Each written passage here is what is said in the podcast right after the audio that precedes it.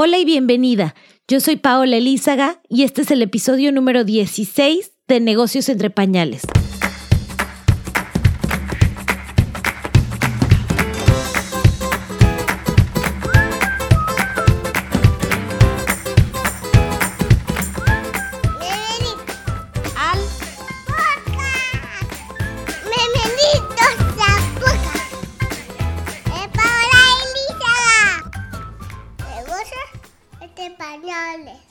Hola Jess, bienvenida a Negocios entre Pañales. Qué gusto tenerte aquí. Igualmente, Pau, ¿cómo estás? Gracias por tenerme, gracias por invitarme. No, nosotros felices de escuchar, eh, bueno, de, de una experta que se dedica realmente a todo este tema de influenciadores, de cómo lograr que las marcas lleven su mensaje a través de personas en las que confiamos más, ¿Cómo es, cómo funciona este tema de, de, influencer marketing? Si realmente se puede hacer una carrera de eso o no. Pero antes de entrar en, en esos temas, me gustaría que nos cuentes un poquito de ti. ¿Quién es Jess en el día a día? Eh, cuéntanos sobre ti como mamá y sobre ti como emprendedora. Sí, claro que sí. Mira, pues primero que todo, antes de que me traten de descifrar el acento, yo soy de Puerto Rico, soy la prima de Ricky Martin, no, mentira. Em, soy, yo llegué a, me mudé a Panamá, donde vivo ya hace 10 años. Eh, me trajo la empresa Red Bull, eh, donde trabajaba como em, gerente de comunicaciones para Centroamérica y el Caribe. ¿Y qué quiere decir esto? Yo estaba a cargo de proyectos sobre todo de contenidos, redes sociales, un poco de relaciones públicas, eh, pero sobre todo también de trabajar con lo que eh, la marca llamaba los líderes de opinión o los amigos de la marca, que eran las personas que llegaban a la marca con un proyecto y pues la marca lo potenciaba. O sea, una forma de influencer marketing, lo que pasa es que hace 10 años no se le llamaba de esa forma. Em, luego trabajé en Adidas por cuatro años y de ahí, pues, cuando, o sea, ya me convertí en mamá em, en 2012, em, tuve mi primera hija, María Estela, y, o sea, trabajaba, viajaba muchísimo, trabajaba, viajaba casi 115 días al año Em, y, permanecía largos periodos de tiempo fuera de, fuera de casa. Entonces, eh, ya cuando nace, cuando ya estoy embarazada de mi tercera hija, a pesar de que yo sentía que yo no tenía el chip de, de emprendedora, yo no sentía que yo, yo podía, podía emprender, pues decido que no, que tengo que hacer un alto, que tengo que reconsiderarlo todo, que no puedo seguir viajando eh, esa cantidad de días al año y ahí es donde decido empezar mi, mi proyecto. Eh, inicialmente se llamó Paso Brand Publishing y ahora estamos en pleno rebranding a usar mi marca personal, Jess Pasos, eh, y hacemos creatividad, influencia y estrategia de comunicaciones. Pero como dices, una de las áreas donde me he eh, enfocado mucho más en influencer marketing, pues también por la experiencia que he tenido la bendición de vivir a través de mis labores con, con Red Bull y Adidas, donde también manejé los proyectos de influencer marketing. Súper. Y cuéntame una, una vivencia de la semana pasada en donde hayas agradecido este cambio a ser emprendedora y, ya no estar en un mundo eh, corporativo, en donde seas tu, tu propia jefa.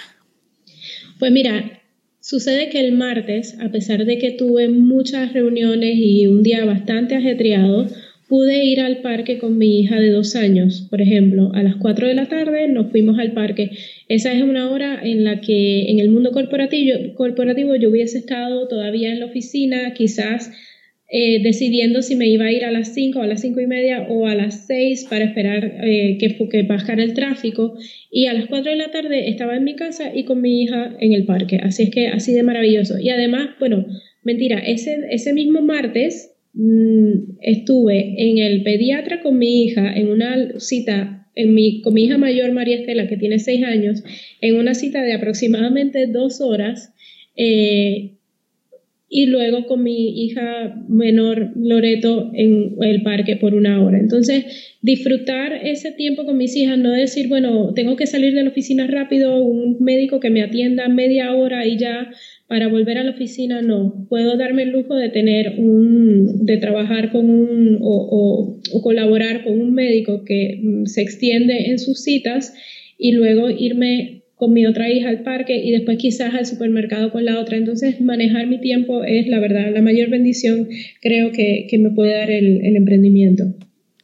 Claro, porque al final puede ser un día bien pesado, pero tú decides cómo manejas el horario y, y, en qué momento es cuando estás con tus hijos, que no es de pronto cuando ellos ya están cansados y se tienen que dormir, ¿no? Así es, así es. Eso, entonces no, no tengo que, jugar con las horas de ellos, decir, bueno, los tengo que dejar despiertos hasta las 9 de la noche porque yo llego a las 6, 7 de la tarde, eh, sino que puedo trabajar alrededor de su horario y podemos como familia encontrar lo que mejor funciona para nosotros.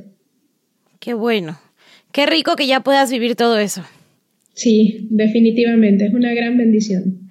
Jess, y cuéntanos, tú a diario trabajas con influencers, eh, cuéntanos con qué tipo de influencers trabajas, a, qué punto de, digamos, seguidores, eh, lectores de un blog, ya uno se puede considerar un influencer. Mira, yo siempre he dicho que la influencia es, eh, viene de toda la vida, la influencia es anterior a la publicidad. Eh, vemos personajes, a mí me gusta, yo trabajo mucho con influencers de moda, entonces siempre me gusta mencionar a María Antonieta, la reina de Francia, que María Antonieta era súper influyente para su época. Ella no tenía redes sociales, obviamente en esa época no había redes sociales, pero hasta que perdió la cabeza en la Revolución Francesa influenciaba grandemente en toda Europa. O sea, todo el mundo quería tener sus pelucas, sus vestidos, hacer sus fiestas, comer los pasteles que ella comía. Entonces, la influencia es anterior a la publicidad y debe tratarse de forma diferente. Eh, y bueno, en, cuanto a la pregunta de con qué tipo de influyentes yo trabajo, yo trabajo, como ya te dije, mayormente con, perdón, con influencers de moda, pero he tenido la experiencia de trabajar mucho con influencers de deporte, sobre todo cuando trabajaba en Adidas, eh, de estilos de vida, de comida, gastronomía. Eh, y también he trabajado con muchas, o trabajo actualmente con muchas mommy bloggers que es una de las áreas que más está creciendo y una de las áreas más fuertes y que las marcas le están prestando cada día más atención. Eh, a mí me sorprende realmente el, el, engagement y la comunidad que se crea con las mamás con las mommy bloggers. Es, eh, tiene un potencial muy grande para llevar la comunicación de una marca y aquellas que quieran entrar en este rubro hay mucha oportunidad siempre y cuando encuentren su nicho, que es lo más difícil. Y cuéntanos cómo es esto de encontrar el nicho. O sea, es eh, realmente entender a quiénes te refieres eh, y, si, te, tuvieras algún caso que pueda darle más detalles a las que nos escuchan, sería increíble.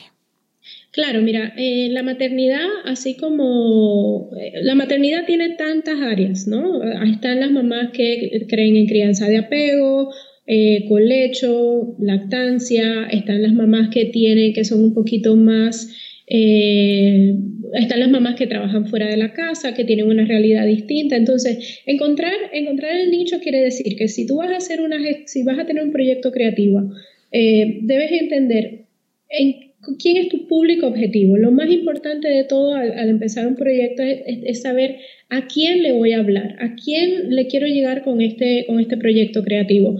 Es a las mamás que pues tienen un sentido del humor en cuanto a la maternidad y pues hablamos de lo, me siento más cómoda hablándole a esas personas que eh, se quejan de que te tienes que despertar a las 5 de la mañana, que tus hijos le haces una comida y te piden otra, eh, que, en los, que en los supermercados o en los restaurantes o cuando salen fuera pues hacen sus berrinches, o sea, o si quieres, si quieres ser, dar más consejos de eh, crianza, de apego, de lactancia, de colecho, o sea, ¿a quién tú le quieres hablar? Una vez definas eso, pues entonces ya puedes ir esbozando tu, tu proyecto creativo y crear para ese, para ese, para ese público objetivo.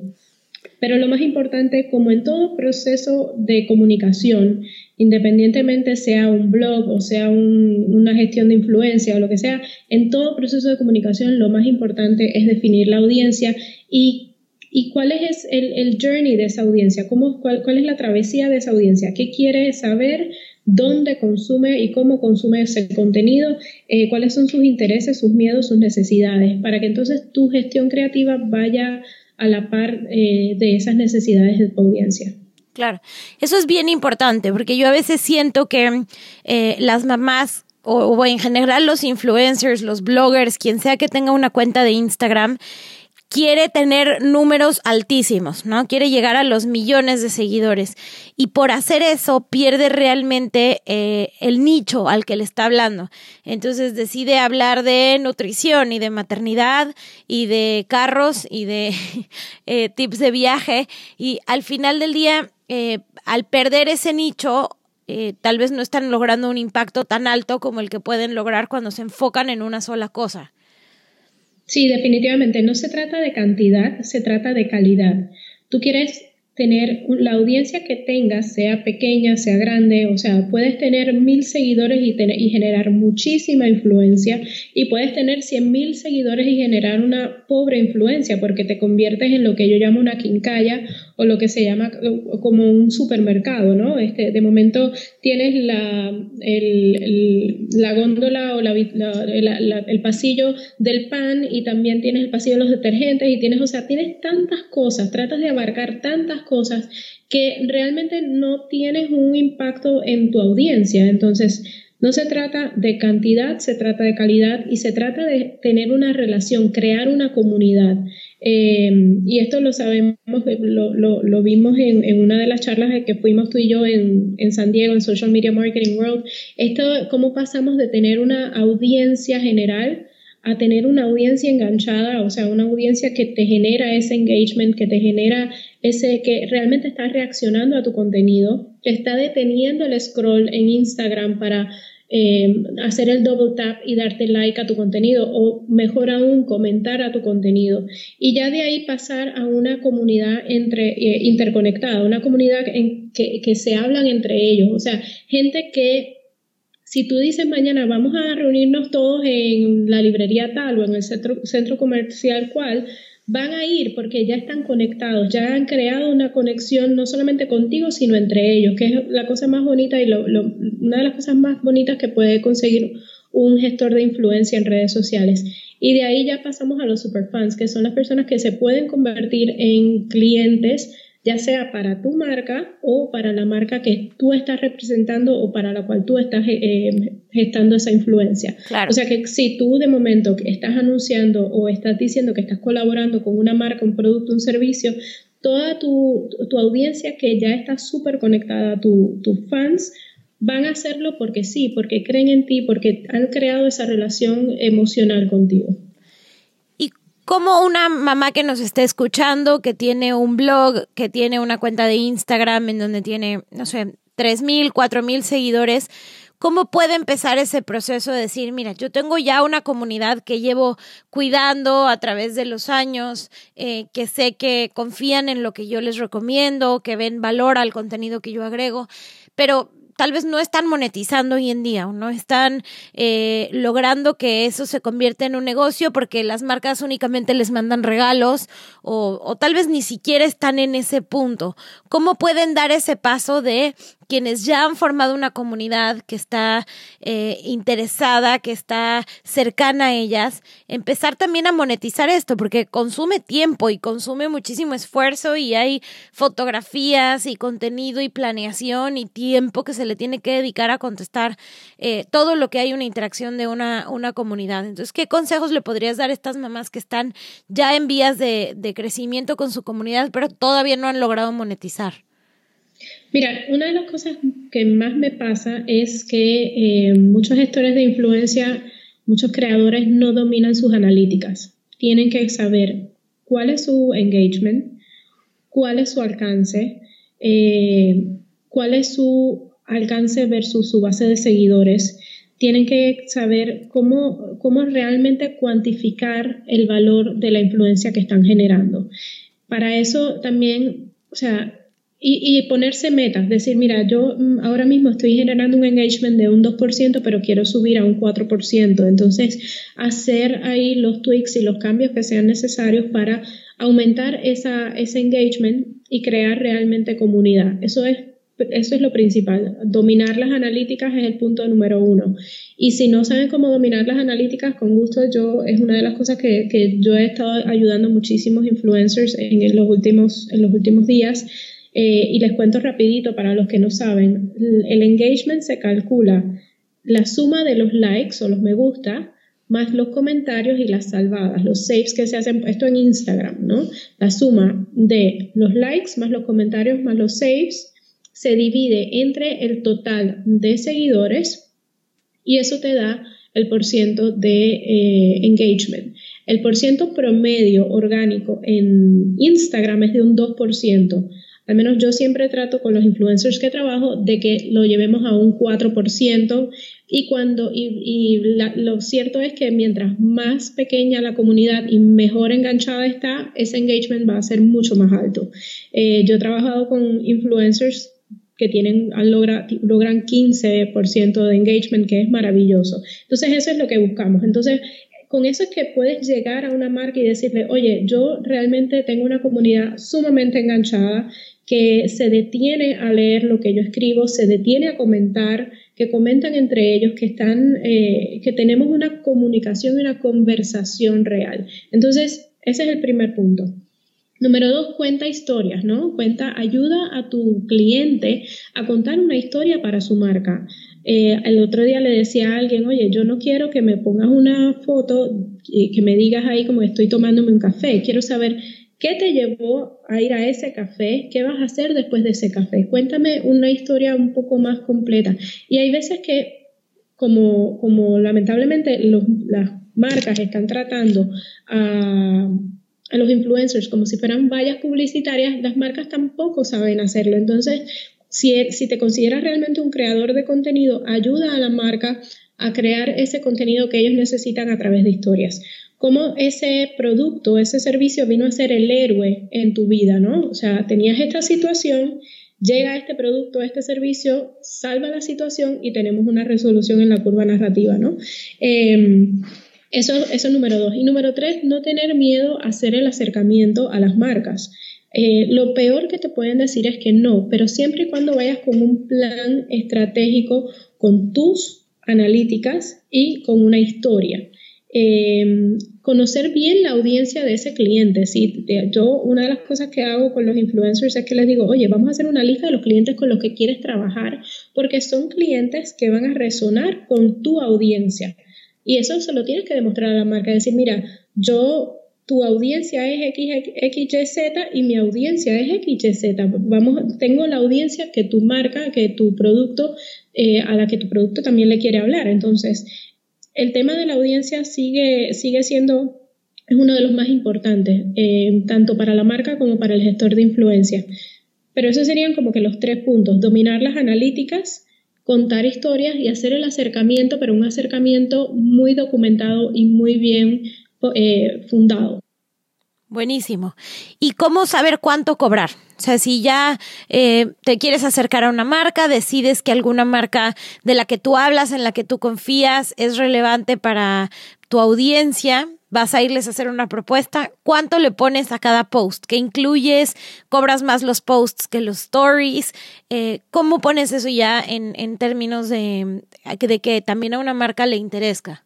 Le interese. Eh, mira, el valor publicitario de cada posteo, esto estamos hablando en el mundo perfecto, estamos hablando del valor, no estoy hablando del costo. El valor publicitario de cada posteo es, de un centavo por seguidor cuando estamos hablando de un público general y cuando estamos hablando de públicos de nicho, estamos hablando de 1.5 centavos por seguidor. Eso quiere decir que si tú tienes 80 mil followers y eres una, una mommy blogger de nicho que habla solamente de nutrición, tu posteo debe costar, debe, no, el valor de tu posteo es de 1.200 dólares. Ese no puede ser el costo del valor porque te, sales del mercado. Entonces, eh, es importante conocer en qué mercado estás, estás funcionando, estás tratando de, intervenir. Em, hay mercados un poco más desarrollados hay mercados menos desarrollados. Aquí todavía en Panamá se trabaja mucho canje, eh, entonces es un poco más difícil eh, ponerle un costo en dólares a la, influencia. Pero sí tienes que, tienes que más o menos calcular la cantidad de seguidores y hacer un cálculo a partir de también tu engagement. Es decir, mira, yo tengo 30.000 seguidores, pero tengo un engagement del 6%, ¿no? Entonces, mi cliente sabe que voy a tener un alcance y un engagement mucho más alto del que tendría con una revista. También una de las formas de, hacer esa comparativa es conocer los costos publicitarios, ¿no? Porque eso es, ahí está la competencia, la competencia está en la publicidad.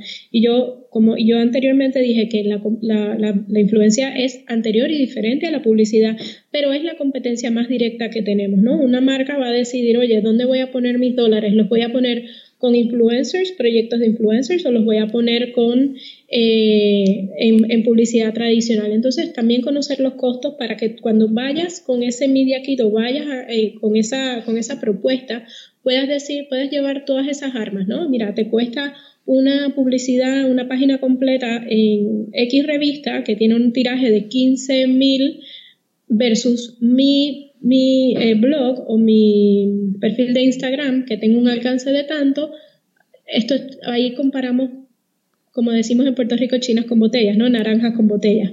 Entonces, lo puedes comparar apples to apples, como se diría en inglés. Eh, entonces, eso, eso es, eso es un, número mágico, no, no, no podemos darlo así, una, no hay una fórmula mágica.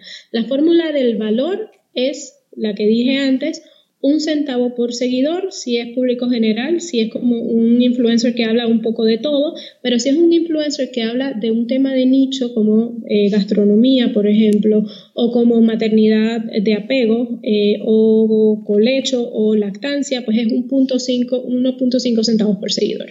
El valor. Buenísimo. Y creo que eso, eso que dices de compararse contra la publicidad es bien importante.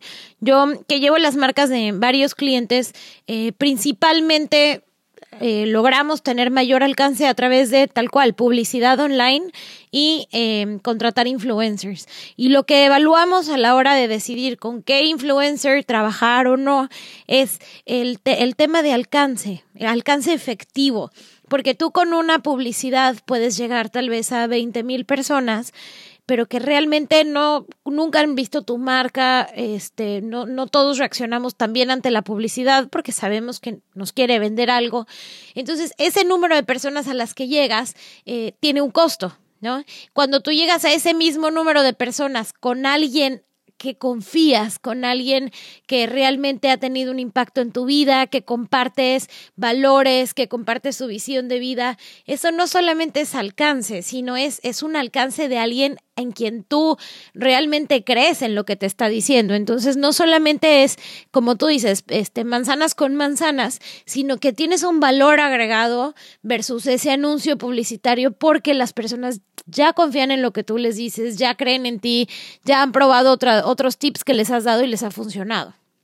Sí, y la, la, gente no le compra a las marcas, la gente le compra a las personas, la gente compra eh, es muy, muy difícil, o sea, la publicidad tradicional se tiene que apoyar mucho de un montón de cosas, igual que la influencia, porque la influencia no significa, y esto es algo bien importante, la influencia no significa una venta automática. ¿no? Eh, tengo muchos, muchos influencers que trabajan conmigo frustrados porque me dicen, oye, pero es que la marca me dice que no se vendió lo que, lo que trabajamos, lo que pusimos, ¿no? Entonces es como que, sí, pero si cuando, si el influencer pone el posteo y hace la historia y hace una, una historia efectiva que realmente eh, comunica los objetivos de ese producto o lo que, los mensajes clave que esa marca quería comunicar.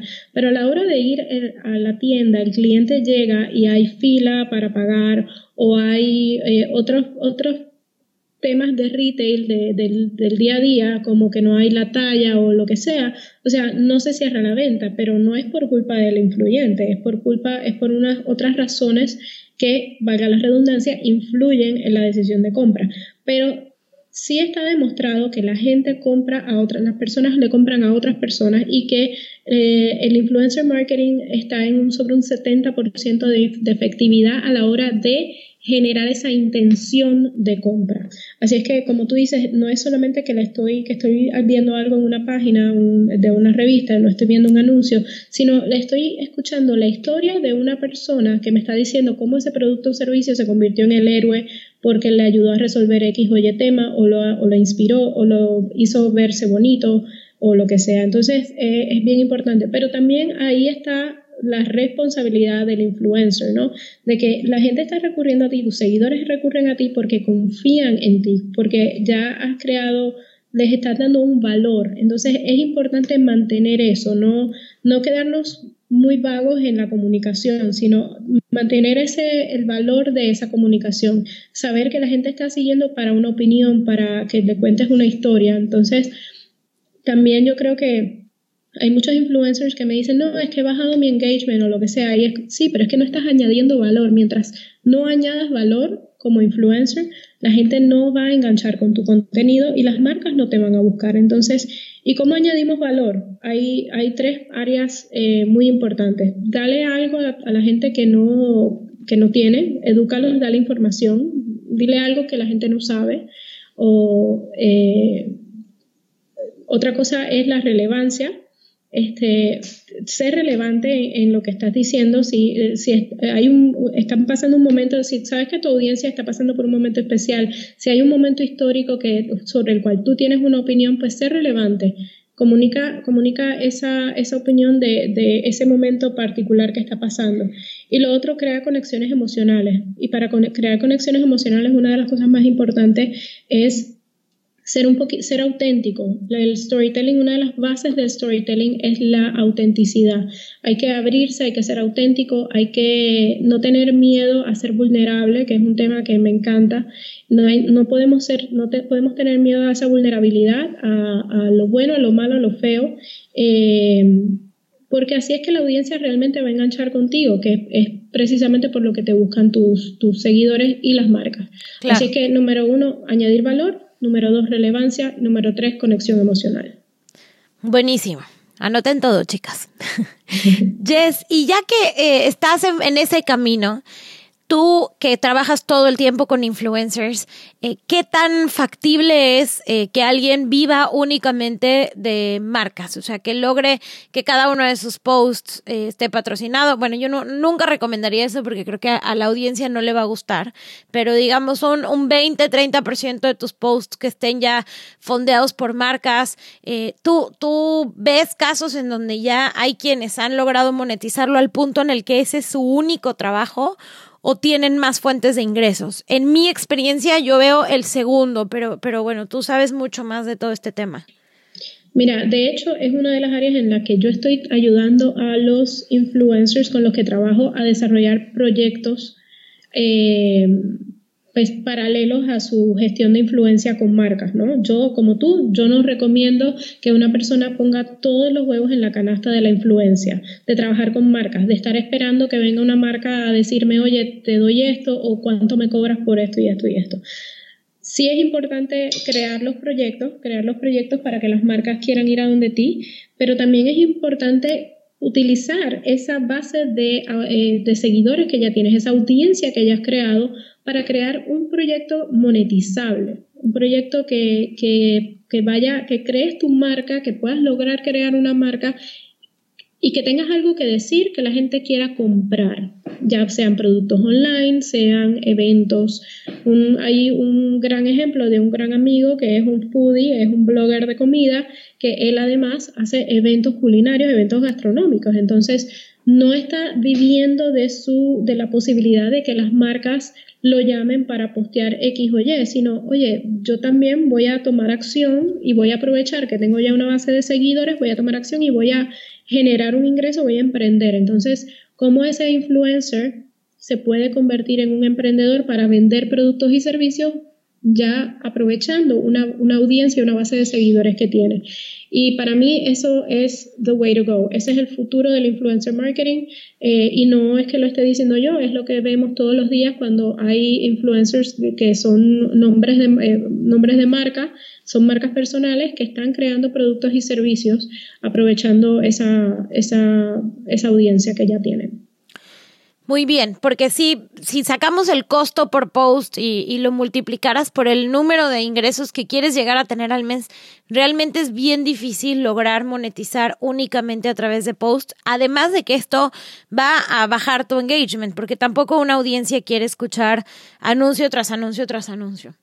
Eh, y por otro lado, ¿Cómo ves tú el mercado latino? Porque a diferencia de Estados Unidos, en donde hay muchísimas bloggers que trabajan eh, con affiliate links, están eh, toda esta red de Like to Know It, están eh, los afiliados de Amazon, están los afiliados de tiendas como Nordstrom. Entonces, ellos pueden realmente monetizar cuando dicen, este vestido es de tal marca. Si alguien se mete y lo llega a comprar, ellos reciben una comisión. Lo mismo que con las mamás que recomiendan productos de Amazon o libros o lo que sea. Pero hoy en Latinoamérica no tenemos ningún link de afiliados ni ninguna empresa que realmente pueda encriptar el tráfico porque también está directamente relacionado al, bajo consumo de e-commerce que tenemos en estos países. Eh, tú, como experta en este tema, ¿estás viendo que vaya a haber algún avance dentro de los próximos años? Eh, ya hay marcas que, que están usando links encriptados. ¿Cómo has sentido esto? Sí, mira, está creciendo. Eh, hay grandes marcas como por ejemplo yo trabajaba para Adidas y ya es una marca que ya tiene eh, e-commerce en muchísimos países de la región, por lo que y hay muchas marcas que están siguiendo esa, esa tendencia. Eh, igual e-commerce representaba un porcentaje muy bajo del total de ventas, pero hay una apuesta muy fuerte hacia, hacia él, hacia el e-commerce, porque pues se, la proyección es que aumente. No obstante, mm, en lo que eso pasa y en lo que podemos tener eh, links afiliados, por ejemplo, o en lo que podemos mm, desarrollar unas plataformas de búsqueda y de influencers más robustas, como las hay en Estados Unidos, que hay muchísimas. A mí, pues, por mencionar una, voy a mencionar a Tracker, que es la que yo eh, recibí, o sea, yo hice un curso de educación continua a través de Tracker en Influencer Marketing, pero hay muchas plataformas de, eh, para encontrar influencers en Estados Unidos. En Latinoamérica hay muy pocas. Hay eh, la más grande, se llama Fluvip, que les recomiendo a las que tengan interés en generar influencia, pues unirse a esta red. En Panamá específicamente como parte de Fluvid está eh, Influnet, pero las marcas todavía no están yendo a, las plataformas para encontrar influencers. Entonces, hay mucho trabajo de a pie que hay que hacer, hay mucho trabajo de levantar teléfonos, de reunirse, de crear relaciones personales. Y al final del día, la influencia no se trata de algo que yo voy a comprar a través de mi algo que puedo comprar a través de, un email o a través de un mensaje de WhatsApp.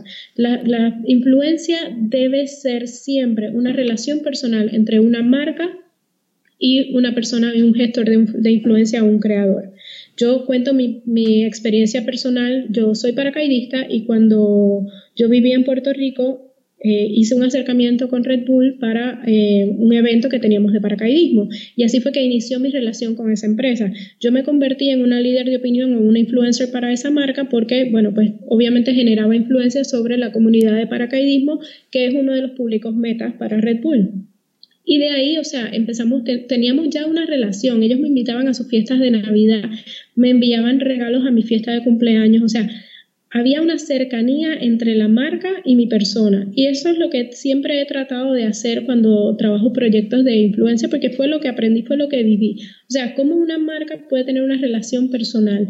Eh, y de eso, de eso sale la influencia genuina, sale el amor real por la marca, porque no se trata de yo siempre lo, lo menciono, siempre digo que no es como un booty call ni es un one night stand, ¿no? No es como una cuestión de una noche de que te llamo, sino es un compromiso a largo plazo. Tú quieres que ese influencer se ponga el anillo de tu marca y la defienda y la ame para el resto de su vida. Eh, en la enfermedad y en la, la tristeza, ¿cómo es? En la enfermedad. En la, salud y en la, enfermedad. Exacto, en la tristeza y en la, y en la felicidad. Tú quieres que ese influencer ame tu marca, entonces, eh, y tú quieres amar esa marca realmente para que la relación sea, sea orgánica y sea recíproca y sea fructífera. Entonces, como digo, hay mucho trabajo de a pie en lo que... Eh, se desarrolla el tema de e-commerce y los links afiliados, los enlaces afiliados en nuestra región. Buenísimo, me encanta eso, Jess. Y bueno, creo que es bien importante recalcarle a todos los que nos están escuchando ese tema de también buscar marcas que realmente tengan que ver con tu nicho, ¿no? El, primer punto que tocó Jess en este podcast, porque de pronto, eh, pues las marcas que se te pueden acercar no tienen nada que ver con tu audiencia y tu audiencia lo va a sentir. Si tú estás solamente hablando de algo porque te están pagando, si llegó esta empresa de, no sé, faciales o dietas milagrosas y empiezas a utilizar a tu audiencia para hablar de esos productos, al final el impacto que vas a tener es mucho más negativo que positivo. Entonces, por más que suene increíble todo este mundo de influencers, cuidar mucho a qué marca le decimos que sí, a qué marca le decimos que no, porque eso a la larga, eh, pues está, está hablando de tu credibilidad. Sí, y la verdad es que una gestión de influencia o cuando te quieres convertir en un influencer, debes tener un plan tal cual para un negocio. O sea, tienes que tener objetivos, tienes que tener a corto y a largo plazo, tienes que conocer a tu público, a tu público meta, tienes que crear estrategias, tienes que crear eh, tácticas, categorías de comunicación. O sea, es lo mismo que trabajar un negocio. Esto no pasa por casualidad que de momento empiezas a postear fotos muy bonitas y la gente empieza a darle like. Eso no, así no es que funciona la influencia. La influencia tiene todo un pensamiento detrás, o sea, o el influencer marketing ya como una disciplina de mercadeo tiene todo un pensamiento detrás y tiene todo un trabajo estratégico detrás. Así es que yo recomiendo que las personas que quieran convertirse en gestores de influencia lo traten así, como un negocio al cual le tienen que dedicar tiempo, al cual tienen que, el cual tienen que conocer a profundidad, para el cual tienen que tener unos objetivos. ¿Dónde quiero estar con mi gestión de influencia a tres meses, a seis meses, a un año, a cinco años? O sea, eh, como a cinco años quizás ya me convierto en una marca y puedo tener productos y servicios relacionados a mi nombre, o sea, o atados a mi nombre. Entonces, mm, hay que tratarlo de esa forma, no, no, no lo podemos, no podemos estar tomando, eh, subiendo fotos a diario con mensajes más o menos vacíos, sin contar una historia, y hoy estamos hablando de esto, mañana estamos hablando del otro, con la, con, pretendiendo que vamos a lograr eh, un, capitalizar sobre nuestra influencia, porque no va a pasar así. Eso sí pasa a veces con las personas que también eh, generan o tienen visibilidad a través de medios masivos, pero por lo general esto es, esto es un trabajo y es mucho trabajo y se trabaja tal cual un negocio, un emprendimiento.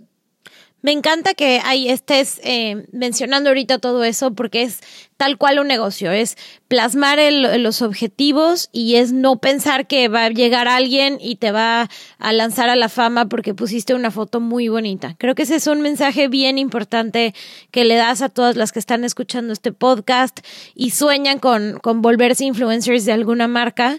Eh, y también lo que mencionaste anteriormente de atrévanse y vayan con una marca y hagan un plan y entiendan sus estadísticas porque eso va realmente a tener tener mucho más impacto que el que esperen a que de pronto algún día ellos los descubran a ustedes. Definitivamente, tomar acción, conocer las estadísticas y contar historias. Me encanta, Jess. Muchísimas gracias por haber estado hoy con nosotros en Negocios entre Pañales. Eh, quiero preguntarte, por último, ¿qué libro le recomendarías leer a, las que nos escuchan o qué website? Eh, ¿Cómo pueden aprender eh, más sobre storytelling, sobre influencer marketing? Mira, em, libros, yo siempre recomiendo el de Creative Confidence, sobre todo para las personas que quieren quieren hacer una gestión creativa, quieren, quieren empezar con un proyecto como un blog, un perfil de Instagram que genere influencia. Eso de atreverse a hacer una gestión creativa, pero también entender cómo hacerlo, lo pueden entender en el libro este de Creative Confidence de Tom y David Kelly son los hermanos Kelly son eh, iniciadores de todo este tema del design thinking y el design thinking tiene mucho que ver con, con, la manera en que creamos proyectos creativos, ¿no? O valga la redundancia, que gestamos proyectos creativos. Em, como les dije anteriormente, está la página de Tracker. Tracker se escribe T-A-A, eh, perdón, T-R-A-A. Vamos a buscarlo en las notas del show les dejamos eh, toda esa información para que ahí las puedan encontrar. Sí, Tracker es T-R-A-A-C-K-R Eh, ellos tienen el Academy of Influencer Marketing, tienen, eh, hay partes que son cursos gratuitos que pueden tomar ahí para saber cómo, cómo hacer una estrategia de influencer marketing y tienen muchos downloads gratuitos que pueden aprovechar. Así que yo recomiendo el blog de, Tracker o el Academy of Influencer Marketing. Em, y también, bueno, pues mi blog, que yo siempre estoy escribiendo de, temas de influencia, de temas de contenido. Ahí me pueden buscar en yespasos.com slash blog eh, y espero poder ayudarlos por ahí también. También estás en Instagram como Pasos, ¿verdad? Correcto, correcto. Buenísimo. Y siempre tiene charlas y cosas que está dando para que puedan aprender muchísimo de ella y realmente entender cómo, cómo lograr que tanto trabajo que están metiéndole hoy a sus cuentas em, se vea, se vea remunerizado. Exactamente. Bueno, Jess, te mando un abrazo gigante. Mil gracias por haber estado aquí en Negocios entre Pañales con nosotros. Y nos hablamos muy pronto. Buenísimo, muchas gracias Pau y muchos saludos a todos, mucho éxito y para adelante, a gestar influencia. Besitos, bye bye. Cada podcast que traemos para ti es producto de mucha investigación, reclutamiento, hablar y buscar a emprendedoras que sabemos que pueden hacerte una diferencia en tu camino como mamá y emprendedora. Así que hoy quiero pedirte por favor que nos ayudes con algo si te gustó el episodio que escuchaste, tómale un screenshot, compártelo en redes, déjanos un review en iTunes, enséñale a tus amigos cómo lo pueden escuchar y también, ¿por qué no? Escríbeme un mail contándome cuál fue tu episodio favorito y qué fue lo que más aprendiste de él. Te prometo que eso me va a alegrar el día y dar mucha energía para seguir produciendo muchos más podcasts.